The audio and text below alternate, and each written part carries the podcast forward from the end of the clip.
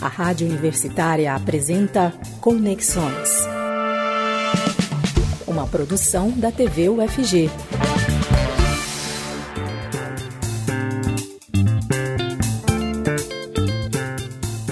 No dia 30 de setembro, foi sancionada a lei complementar que altera o Código Tributário de Goiânia. Esse era o último dia do prazo para que a nova tributação começasse a valer já no ano que vem. As novas regras atualizam o regimento que estava em vigor desde 1975 e tem como uma das principais mudanças o cálculo do IPTU, que a partir de agora começa a ser vinculado ao valor venal do imóvel e não mais à localização dele e o novo Código Tributário de Goiânia é o tema do debate do Conexões desse feriado, terça-feira, dia 12 de outubro. Eu sou Camila Maia, eu sou uma mulher branca. Hoje estou vestida com uma roupa preta de balinhas brancas, estou com meus cabelos soltos, eles são uh, escuros e compridos. Estou aqui no escritório na minha casa, em frente a uma estante com alguns livros coloridos e também enfeites. Nós ainda estamos em distanciamento social e por isso cada um dos entrevistados, eu e a intérprete, estamos nas nossas casas. Por isso você vê a gente em quadradinhos na sua tela. E dessa vez nós contamos com a interpretação para Libras, feita pela Aline Naramoto, mais uma vez. Olá, Aline, muito obrigada pela sua presença. A Aline, que é estudante da Faculdade de Letras da UFG e integrante do projeto Intercomunicação. Ela é uma mulher branca, tem cabelos castanhos na altura dos ombros e hoje eles estão presos.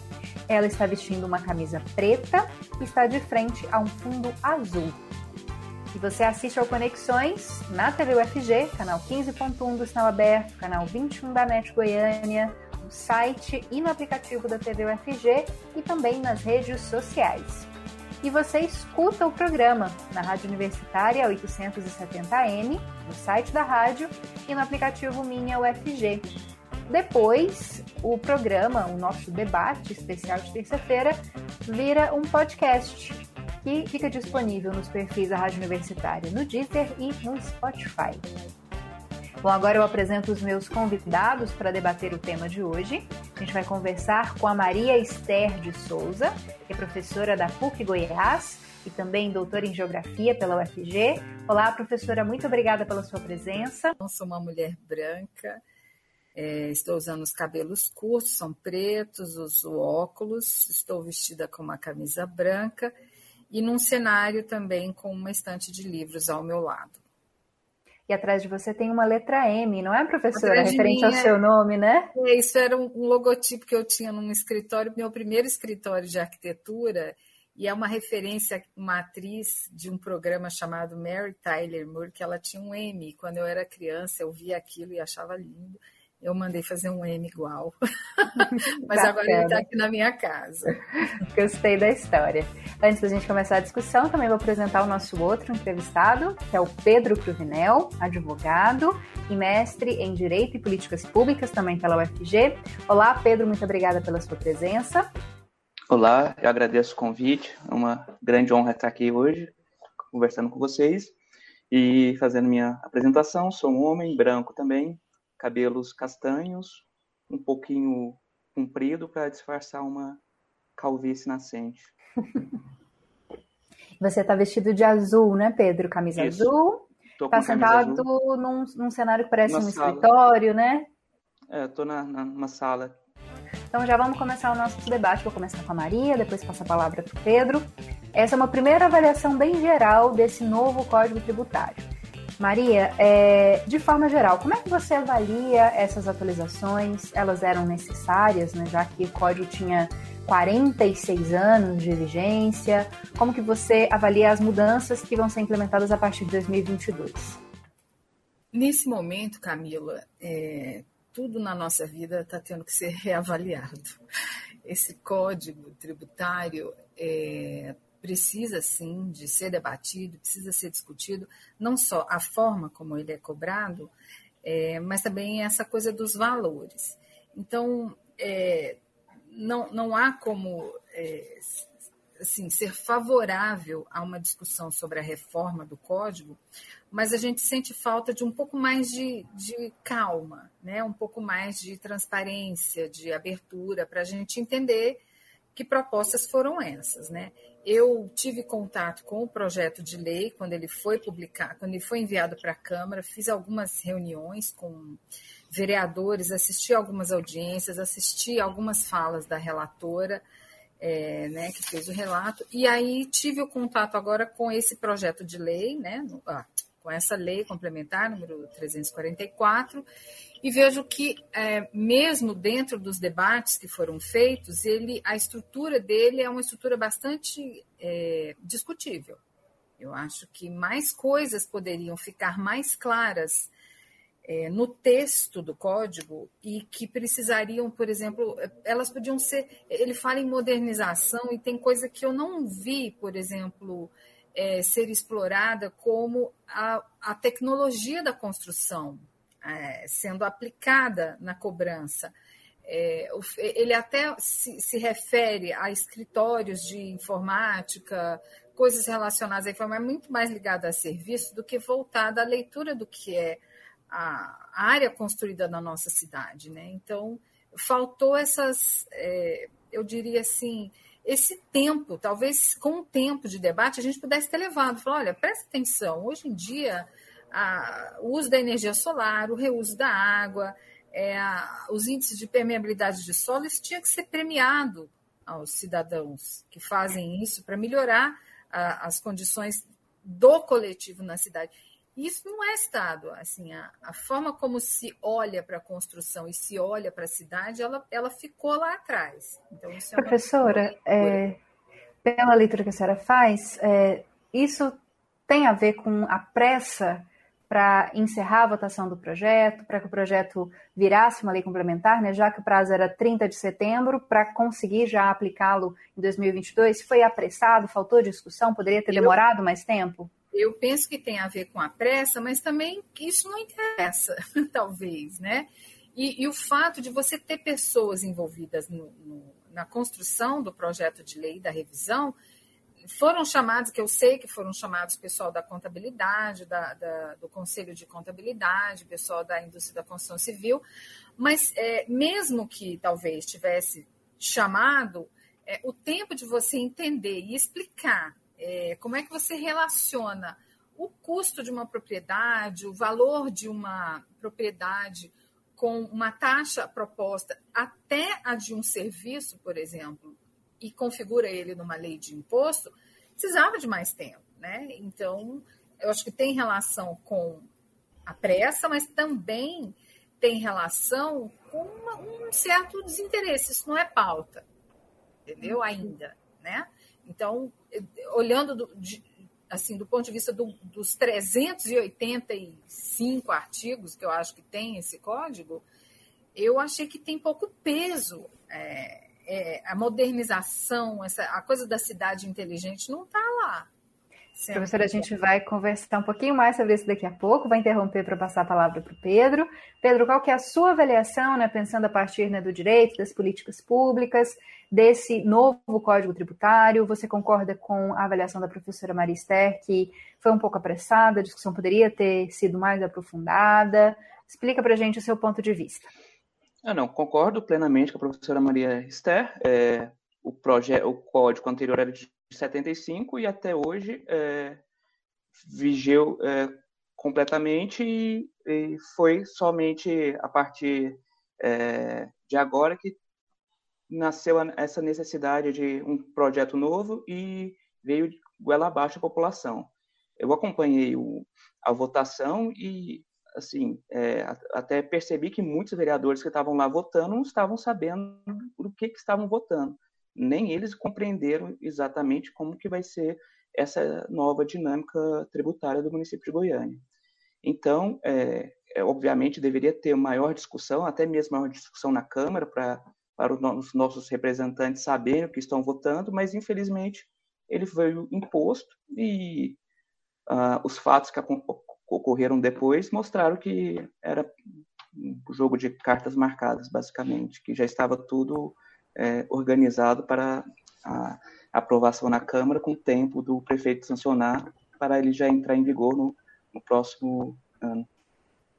Pedro, já que você falou, né, é, que muitos deputados, até muitos vereadores, perdão, até não entenderam o, os artigos, a professora Maria Esther cita, né, 300 artigos, queria tentar explicar algumas questões que para o nosso público geralmente parecem um pouco mais relevantes, né, entre muitas aspas aí, como a questão de quanto eu vou pagar no IPTU. Meu IPTU vai aumentar, vai diminuir? Como é que vai ser feito esse cálculo agora? Dá para a gente explicar um pouquinho é, como é que funciona essa alteração? Antigamente, o valor do imóvel era Uh, o, o, valor cobrado pelo IPTU era baseado no local onde o imóvel estava, independente dele uh, ser um imóvel mais simples ou um imóvel uh, de alto padrão. Se ele estivesse num bairro, os imóveis todos pagariam o mesmo valor. A partir de agora, vai depender do valor venal, né, do valor de negócio, de mercado desse imóvel. Isso é mais justo? Como é que deve ser feito esse cálculo? Deve aumentar ou reduzir o IPTU? Tenta explicar um pouquinho para a gente. Eu sei que é muita coisa, né? Mas de uma forma que o nosso público consiga perceber se vai ou não vai pesar no bolso essa alteração. Bem, antes a cidade era dividida em quatro zonas fiscais. Então, a, a zona central é, pagava mais do que um bairro periférico. Ocorre que, em 1975, Goiânia era uma outra cidade, com uma outra dinâmica é, social. Então, é, quem tinha mais capacidade contributiva geralmente morava nos bairros centrais e o pessoal mais humilde morava na, nas periferias. Contudo, essa expansão da, da cidade com condomínios horizontais, criaram vários condomínios de luxo que ficam em bairros mais afastados, causou uma, um, é, uma, uma distorção dessa, desse modelo. Né? Então, é, isso foi uma, uma alteração que eu julgo é, pertinente, necessária, porque além de é, você aumentar o, o tributo para aqueles que possuem maior capacidade contributiva, você também vai diminuir o tributo do, do centro, né, que é uma região que ficou, desde 75, é, perdeu um, a população. Né? Você, hoje a gente sai na, nos bairros centrais à noite, é um vazio muito grande, né? a gente não vê gente. Então, isso talvez seja até é, consiga trazer a população de volta para os bairros centrais. Né? Vamos ter um, um incentivo para a população voltar a morar no, no centro da cidade. Professora Maristéria, sua opinião em relação a isso? Tenta explicar um pouquinho mais para a gente, né? Como é que funciona esse cálculo? É melhor, é pior? É melhor para quem ou é pior para quem? Né? É mais justo ou não? Fala um pouquinho disso. É, no preâmbulo da, do projeto de lei era uma coisa que estava descrita lá, que o objetivo era fazer a justiça fiscal. E só que tem é, assim umas pegadinhas, né? Ele, ele diz o seguinte, o código, que não haverá um acréscimo que não seja maior do que 45% do que você paga hoje. Então eu já estou entendendo que eu vou pagar quase mais a metade do que eu pago hoje somado ao que eu pago hoje em 2022. Isso já é praxe, né? É, e eu não encontrei uma, uma espécie de simulação para eu poder inserir, por exemplo, o terreno onde eu moro aqui, saber quanto eu vou pagar. Isso eu não achei. Mas eu fiquei em cima desse valor. Se hoje eu pago mil, é, o ano que vem eu vou pagar pelo menos 1.450. Isso é fato, porque são os 450, os 45% de mil, né? 450 Somados Professora, ah. só para a gente entender, até para mim, como é que entendeu? Isso são para todos os moradores de Todo Goiânia mundo. que não estão incluídos no, nas, nos cadastros sociais, né? De PTU social, por exemplo. É. Todo mundo vai ter um acréscimo de pelo, de no máximo 45%. 45%. Isso, isso é fato, entendeu? E aí o que é, é a matemática desse tipo de lei é assim: você você faz uma avaliação do imóvel, imprime nele uma alíquota e você tem o resultado do imposto. É, tem uma alteração que aconteceu de lá para cá, porque isso que o Pedro falou é verdade. O modelo de zonas fiscais ele não podia continuar, que a cidade não cresce como homogeneamente e ela não deve crescer homogeneamente. Ao contrário, ela deve sim ser uma cidade misturada para a gente poder usufruir de tudo. Você não tem só rico aqui, só pobre aqui. Você tem, às vezes, passando na mesma rua o rico e o pobre. Como é que eu vou falar que um vai pagar mais e outro vai pagar menos? Isso é dito a partir do perfil dessa construção. Então, isso é uma mudança que tem do antigo, da antiga lei para essa lei. O perfil da construção, o que a gente precisa aprender é que considera também a localização. Nenhuma casa é mais barata ou é mais cara somente porque ela é de telha de barro e de porta de alumínio. Ela também é mais cara ou é mais barata porque ela está em frente a uma escola, ela está em frente a um parque. Ela tá, então, a localização não sumiu da, da leitura do valor. É, isso é uma forma de fazer entender o seguinte: se você mora numa localização muito privilegiada, você deveria pagar mais. Se você mora numa localização que não tem muito privilégio, você deveria pagar menos. E aqui é que tem as pegadinhas, que é, é muito complicado, porque toda essa, essa coisa de você é, é, estimular, por exemplo, achar que está estimulando o uso de um, de um imóvel numa região central, dizendo que ali é desvalorizado, não é verdade. O centro é, foi e sempre será uma das regiões mais valorizadas da cidade. E aí?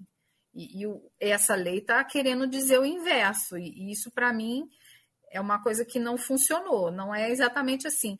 E uma localização que passa em frente ao BRT, lá no, no recanto do bosque, por exemplo, é, ela não é considerada, é, vamos dizer assim, eu não diria valorizada, mas de um benefício que deveria receber uma alíquota a mais ou a menos.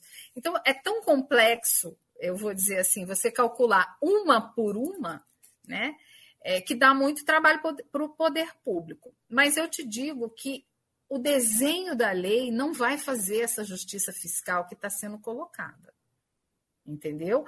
Porque esse fator da localização, ele só, a gente só consegue diminuir o valor da terra quando o Estado provê a terra. Quando você tira do imposto o valor do terreno. Em hora nenhuma isso está colocado. Então, quem mora próximo do BRT, se for uma zona de interesse social, se estiver somado o valor do terreno, ele vai pagar caro, do mesmo jeito. Entendeu? Então, para ser considerado social, essa concessão de uso, ela tinha que ser, ela, ela tinha que ser real, sabe? O Estado tinha que dizer assim: você é, pode morar de graça, né? Não, não para tirar o IPTU, mas tira o valor da terra. Deixa só o valor do uso daquele imóvel. Isso pode equilibrar. Isso não está nessa lei. Isso, Isso é feito em algum lugar do Brasil, professora? No Rio de Janeiro tem uma experiência de uma lei chamada Lei de Concessão Real de Uso, que altera substancialmente na localidade onde essa lei é aplicada o valor daquele imóvel, porque, porque o terreno é do Estado. E o terreno é do Estado e a pessoa mora lá por concessão, ou seja, ele não é proprietário. Mas a casa é. Né? Essa ideia de você separar o direito da propriedade do direito de construir é uma ideia da década de 70 que veio para a nossa legislação urbanística e ela é difícil de entender, mas se o gestor quisesse realmente imprimir justiça fiscal, ele dava, né? ele não cobrava ele doava. E isso é muito difícil de você colocar na lei, porque isso vai abrir. Tá lá, tem uma lista de isenções. Depois a gente fala sobre Sim, elas. Vamos falar sobre elas. Mas eu acho que a gente tem que ter uma expectativa de um aumento, de um aumento, e esse aumento chegar a quase a 45% do valor que a gente paga hoje. Então a gente vai pagar o que a gente paga, mais quase 50% a mais de IPTU a partir do ano que vem. E a gente vai continuar conversando daqui a pouco com o Pedro e com a professora Maria Esther. Vamos falar das isenções, vamos falar dessa tentativa de modernização da cidade, de valorização do centro. Tem muito assunto ainda para a gente conversar. Espero que você não saia daí, porque o nosso intervalo é bem rapidinho. Lembrando que você sempre pode mandar os seus comentários, as suas sugestões, as suas críticas para as nossas redes sociais, lá no chat do Facebook ou no chat do YouTube, e também pelo WhatsApp, que é o 9 9181 1406. Repetindo, 62 99181 1406. Você está ouvindo Conexões. E a partir desse bloco, a gente conta com a presença do Antônio Filho, que é estudante de letras da UFG e que vai fazer a interpretação para Libras nos nossos próximos dois blocos. Obrigada pela sua presença, Antônio. O Antônio é um homem pardo, ele tem cabelos lisos e pretos, ele tem algumas luzes douradas no cabelo, cabelos curtos. Uh, hoje ele está vestindo uma camiseta preta, sentado em frente a um fundo branco. Os nossos entrevistados continuam os mesmos: professora da faculdade da PUC Goiás, Maria Esther de Souza, e o advogado Pedro Cruvinel. E o assunto de hoje é o novo Código Tributário de Goiânia. Bom, vou começar com Pedro dessa vez, para ser democrática né, no nosso programa. Pedro, Maria Esther citou a questão das isenções, né? E a prefeitura gosta de deixar isso bem evidente, né, que foram mantidos algumas isenções é, ou né, uma cobrança menor de impostos, como por exemplo do IPTU social e do SPI social, né, IPTU social que isenta o pagamento uh, para pessoas que têm uh, imóveis considerados mais baratos, né, se não me engano 120 mil, e o ISTI social que isenta o pagamento do imposto uh, de um outro imposto, né, que não é o IPTU, que é o ISTI, sobre imóveis de até 150 mil de valor venal. É, essas isenções, esses programas, né, uh, sociais, eles atendem à necessidade da população de Goiânia, de baixa renda? Eles são uma forma de manter um, um pouco mais de justiça social, pensando em quem tem imóveis mais baratos, quem já provavelmente tem uma condição financeira uh, um pouco mais difícil, né, para se manter pagando tantos impostos? Sim, é, de certa forma, sim. Agora, a questão é que, como a professora, a professora Maria Esther falou, que é, os detalhes, né? Então, o, o valor de até 120 mil, valor venal, é, vai ter a, a, a, isenção tributária do IPTU, só que quem calcula também o, o valor venal é a própria prefeitura, né? Então, é, esse valor pode ser que ocorra que nos próximos anos ele não seja atualizado, ou, ou aliás, seja atualizado e a, essas pessoas vão perdendo essa isenção. Por outro lado, também a prefeitura queria é, dar isenção para clubes, é, que ao meu ver não é, uma, não é algo essencial, e a imóveis que igrejas alugam, porque as igrejas elas têm isenção é, tributária, que isso está na Constituição, mas até agora, o, até mesmo o imóvel que ela aluga, que ela não é a proprietária, terá essa isenção. Que também, ao meu ver, não, não é algo que seria prioritário. Pedro, só para a gente explicar, então, o do, dos clubes não passou, né? Você disse que a prefeitura pretendia, passou ou não? Não, não passou. Não passou. Mas uh, as entidades religiosas, né, as igrejas que alugarem um terreno, elas vão ter isenção de impostos a partir de agora? Sim, eu entendi vão... bem? Exatamente. Não, é, qualquer entidade religiosa terá isenção de, é, de PTU ah, do imóvel alugado, ou seja, do imóvel que ela não é a proprietária. Porque elas então, já tinham de imóveis próprios, né? Exatamente, isso sempre, sempre teve. É, agora a questão é o imóvel alugado, que é o locador que aluga para a igreja, terá essa, essa isenção enquanto tiver o contrato de locação. Locador que não tem nada de. não, não tem a ver diretamente né, com as organizações religiosas, é verdade. Maria, queria que você também fizesse uma análise né, desses, da, da manutenção do IPTU social, do ISTI social, e até se pudesse também fazer uma análise sobre isso que o Pedro citou, que eu nem tinha colocado na minha pergunta, mas que é muito interessante da gente saber, né? Quem ganha isenção e quem muitas vezes tem que pagar um imposto mesmo tendo que fazer várias contas aí no mês, né, para conseguir no ano, claro, né, que a gente sabe que o IPTU é um imposto anual, para conseguir suprir todas as, uh, as contas. É, esse é o último item da lei, é o anexo 10 dos benefícios fiscais. Aí, lá no item 18 desses benefícios fiscais, está descrito sobre essa isenção a quem é, der o uso para fins de atividade religiosa. Então, você veja que é, é ele está ele tá relacionando o valor ao uso. Era aquilo que eu estava falando antes. Então, é, se você quer estimular alguma atividade, por exemplo, eu gostaria de estimular atividades culturais. Então, eu dou isenção a, a, a edificações ou a espaços a, que derem o seu uso para teatros, cinemas, escolas de arte, exposições de arte, exposições de música. Isso não tem no código. Isso tem estímulo ao a disseminação do uso de é, atividades religiosas. Isso é muito típico né, de gestão assim personalizada, né? Isso é muito complicado. Isso não é legal. Eu não gostei, achei que isso não faz justiça fiscal. A pessoa que tem um imóvel e é o imóvel, o IPTU é caro, mas ela quer alugar, se ela quer se livrar do IPTU, ela, ela aluga para alguém que quer montar uma igreja. Olha, isso não é legal, isso não é, isso não estimula desenvolvimento para a cidade, né? Agora, essa coisa do IPTU social, de qualquer política social, ela tem essa faceta, ela pode ser uma coisa mascarada e pode ser uma coisa real.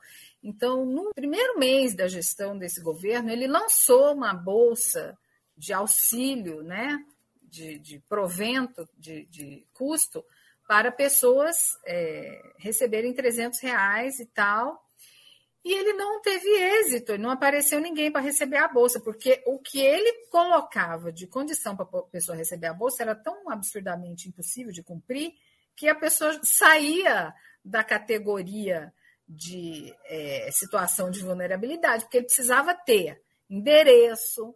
Uma pessoa em situação de vulnerabilidade, ela mora na rua, ela não tem endereço. Ela mora numa ocupação, ela não tem endereço ela precisava ter uma conta de energia, ela precisava ter. Sabe? Então, isso é, é, é muito mascarado.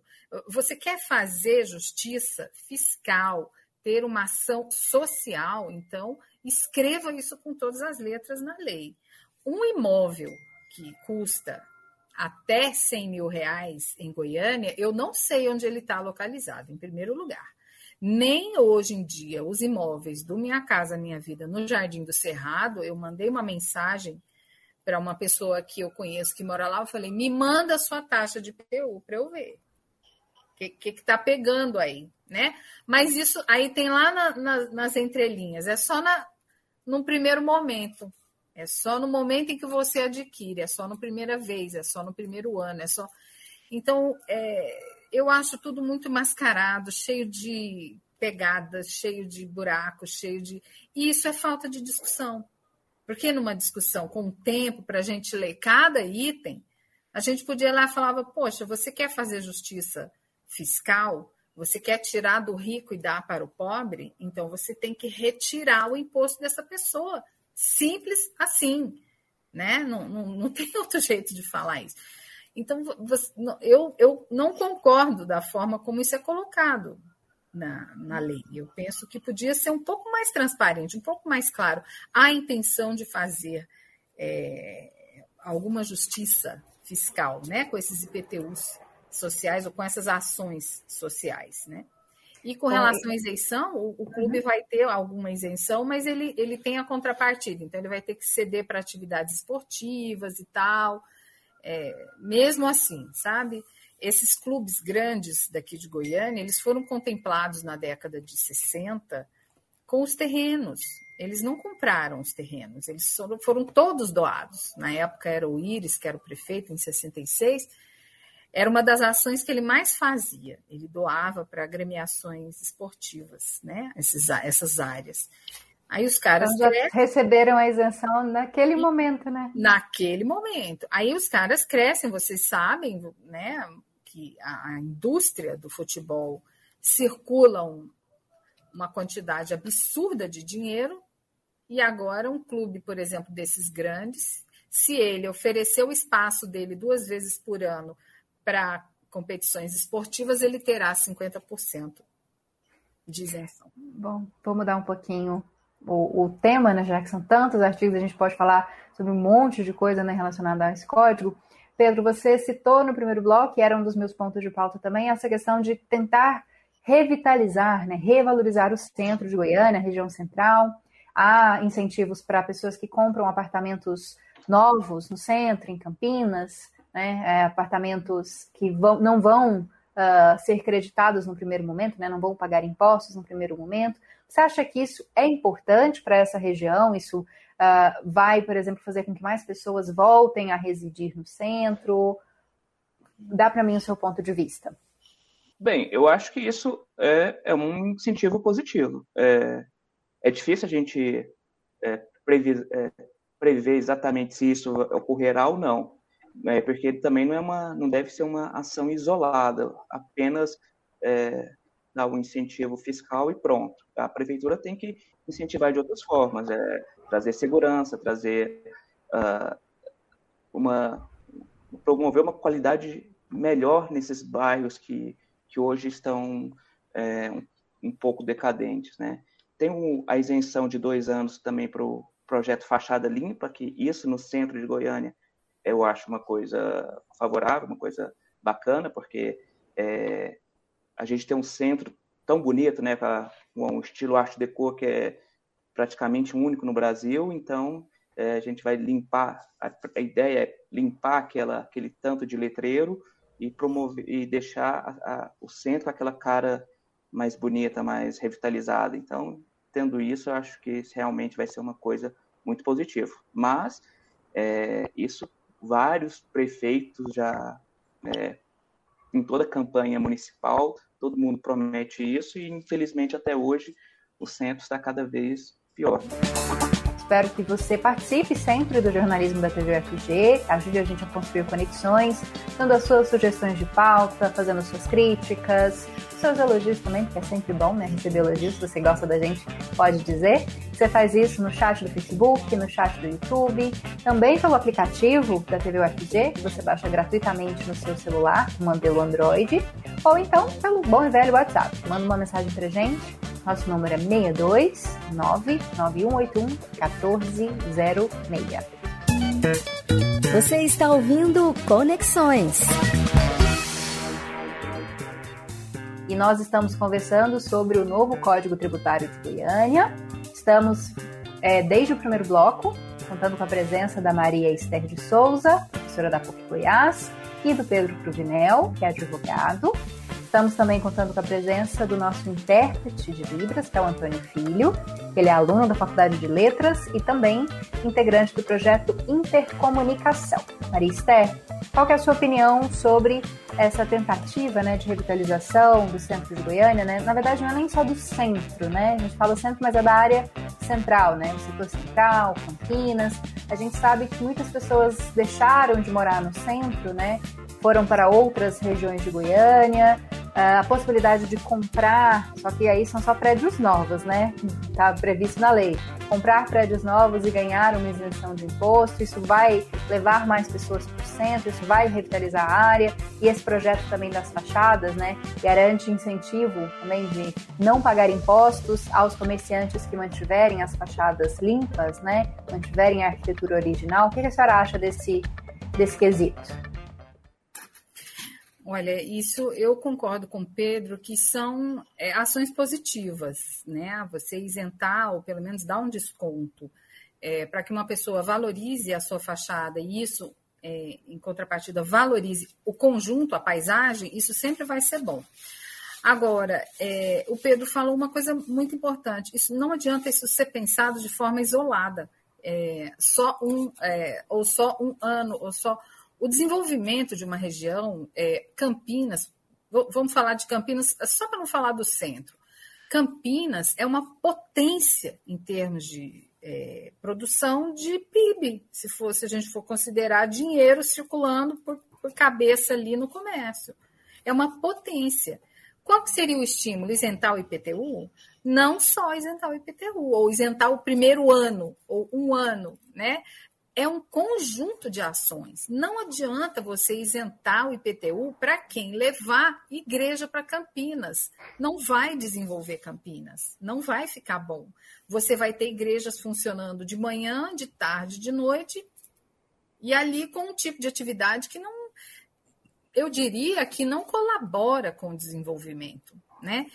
É, ao passo que se você diversifica o uso, se você faz um levantamento, e aqui eu queria chamar a atenção para uma falha que eu vejo na elaboração dessas leis e desse tipo de é, instrumento de, de isenção de imposto para estimular o desenvolvimento. A gente não tem uma radiografia do que é a cidade no centro, na região da T63, em Campinas, no Novo Mundo, aqui na região do Urias Magalhães, para a gente identificar como é que eu faria para potencializar o que já é, é, é, o que já funciona na localidade e assim faz, usar do instrumento da isenção do IPTU ou do instrumento, por exemplo, do IPTU progressivo, que é o inverso, é você cobrar mais né, de uma pessoa que não dá uso a uma edificação. Né? Então, é, o desenvolvimento não, não será, ele não. O, o, Pedro ainda falou assim: eu não sei se vai vir, eu tenho certeza que não vem. Porque essas coisas são faladas há anos. Esse projeto é, é, de limpeza das fachadas do centro, há quantos anos a gente conversa sobre? Por que, que isso não, não, não acontece de fato? Porque ele não é abraçado por um conjunto de outras ações é, que vêm junto né, que estão na Secretaria de Cultura, na Secretaria eh, de Comunicação, na Secretaria de Educação, na de Economia, né? E aqui agora na Fazenda, trazendo essas ideias. Então, é, por um lado, tem esse tem o aspecto positivo quando você tenta estimular, mas eu não acredito que só dessa forma isso vai acontecer. Bom, nosso tempo está se encaminhando para o fim, então vou para a última pergunta para os dois. Primeiro vou falar com o Pedro. É, Pedro, uma das dos motes né, da alteração do, do Código Tributário é o desenvolvimento da cidade, né, como diz Marister, a modernização né, dessa cobrança e também da cidade como um todo. Como é que você vê isso? É, essas alterações que vão ser implementadas a partir de 22, elas vão de alguma maneira modernizar né, a, a cobrança de impostos? Elas vão incentivar o desenvolvimento de áreas em Goiânia? Qual que é a sua visão? Eu gosto de ver a cidade como um organismo vivo que reage a estímulos tanto positivos quanto negativos.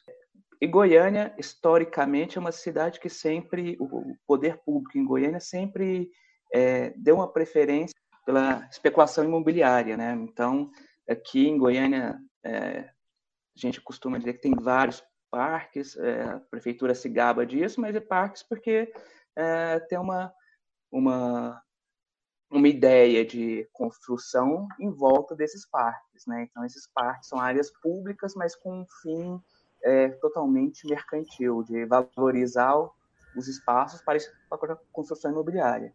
É, então, eu sinceramente acho que um novo código não vai mudar muita coisa, é, infelizmente, e o motivo disso é a falta de discussão. Foi um projeto enviado goela abaixo, passou, foi aprovado em 20 dias na Câmara, sem a menor discussão com a população, e sancionado pelo prefeito. Então, infelizmente, é, eu não vejo que vai haver alterações significativas. Maria Esther, a sua opinião? Você já até começou a falar dela lá no primeiro bloco, quando criticou é essa ideia. É. E se você puder também, né, claro que tem, a gente tem que tentar ser mais objetivo, mas falar dessa questão de que você tocou no primeiro bloco, de que não há uma valorização em relação a construções mais sustentáveis, né? A um modelo que traga muitas vezes a, a, a melhoria né, desse ambiente é. em que a gente vive, não se pensa realmente na modernização dos espaços, né? É. E a gente, e eu tô chamando de modernização alguma coisa que é reflexo do que a gente assistiu com o advento da pandemia. Nós precisamos valorizar espaços naturais o mais rápido possível, mesmo que eles estejam dentro da cidade, mesmo que eles estejam no nosso quintal, para que a gente tenha alguma, alguma um sofrimento menor. Eu tenho a sensação de que a próxima década é, é a década da escassez. Vai faltar tudo por causa não só por causa da pandemia, mas por causa desse modelo, né, neoliberal de você desmontar o Estado e dizer que quem tem dinheiro é que vai produzir. Então, é, trazer a ideia de modernização, na minha cabeça, seria você estimular e valorizar quem preserva, né? Estimular e valorizar quem vai trazer energia fotovoltaica, quem vai é, fazer o reuso da água da chuva, quem vai ter uma horta na sua quadra, é, é, dividindo com ali o bairro a, a, produção do alimento básico, um alimento simples, um alimento barato. Por que, que não há isenção para lotes que produzirem alimento? Não tem essa, esse negócio. Eu não li, eu pelo menos não achei isso aqui. Não tem essa isenção. Não tem isenção para quem montar um, um, um stand de doação de roupa para morador de rua. Não tem isso também. Então, modernização para mim é você olhar para o que a gente está vivendo agora, nesse momento, essa tragédia, é, e responder a ela com algum instrumento desse tipo. Não é você taxar a mais, nem só quem tem muito, nem quem tem pouco. É você taxar de maneira justa, equilibrada e estimulando as pessoas a pensarem um pouco mais sobre a forma como a gente tem feito a cidade nos últimos 100 anos. Para você ter uma ideia, o modelo, esse modelo né, de, de, de tributação de imposto territorial, predial e urbano, ele não é muito antigo, é, ele é da década de 40. E ele vinha é, explicando o seguinte: vai haver uma melhoria na cidade, então eu vou cobrar o imposto de, de vocês. Olha como isso está deformado. Né? Agora o nosso imposto ele é de arrecadação. Eu estou entendendo que isso é para arrecadar, porque a gente tem um capítulo de multa que é uma coisa muito louca. Então, faltou essa coisinha aqui escrita sobre uma modernização real. Né, Professora, só para terminar, me deu uma curiosidade. Pedro citou a questão da especulação imobiliária, que a gente sabe que em Goiânia realmente existe. E a gente sabe que em Goiânia há muitos prédios, lotes, espaços em regiões, uh, aí, né, entre muitas aspas, valorizadas, né? Uh, que estão desocupados, abandonados. Há alguma cláusula em relação a isso? A taxar pessoas que deixem lotes, prédios, construções abandonadas? Tem, tem o item IPTU progressivo no tempo, sim. Agora, eu quero ver eles conseguirem aplicar, porque isso mexe em estruturas de pessoas que já são ricas, isso envolve é, pessoas, é, oficiais de justiça, que vão entregar uma notificação que o prefeito mandou, e às vezes você imagina você entregar para um juiz que é o proprietário desse imóvel. É. Vazio. Envolve muito mais essas questões, eu penso, do que a prática mesmo. Entendeu? Bom, nosso tempo chegou ao fim. Muito obrigada, Marister, pela sua presença aqui no Conexões de novo. Eu que agradeço, desculpa, eu tagarelo demais, mas eu gosto demais de falar.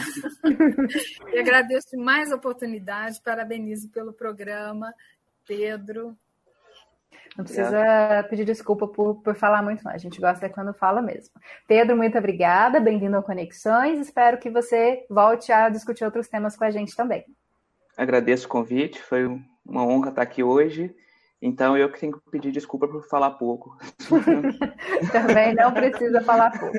Depois você fica acostumado com a gente e começa a é. falar mais.